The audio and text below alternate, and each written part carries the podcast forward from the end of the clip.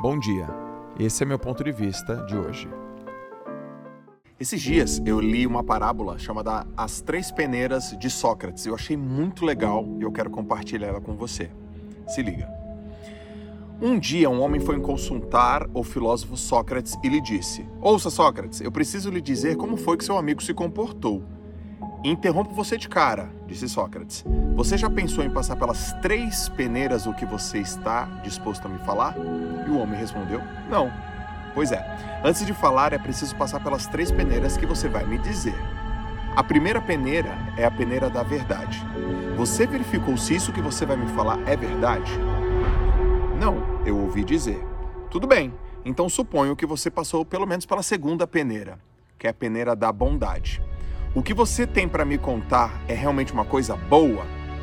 O homem hesitou e depois respondeu: Não, infelizmente não é nada de bom. Ao contrário. Hum, observou o filósofo. Ainda assim, vamos ver a terceira peneira. O que você está com vontade de me dizer é uma coisa útil de contar? Útil? Não, não é bem assim.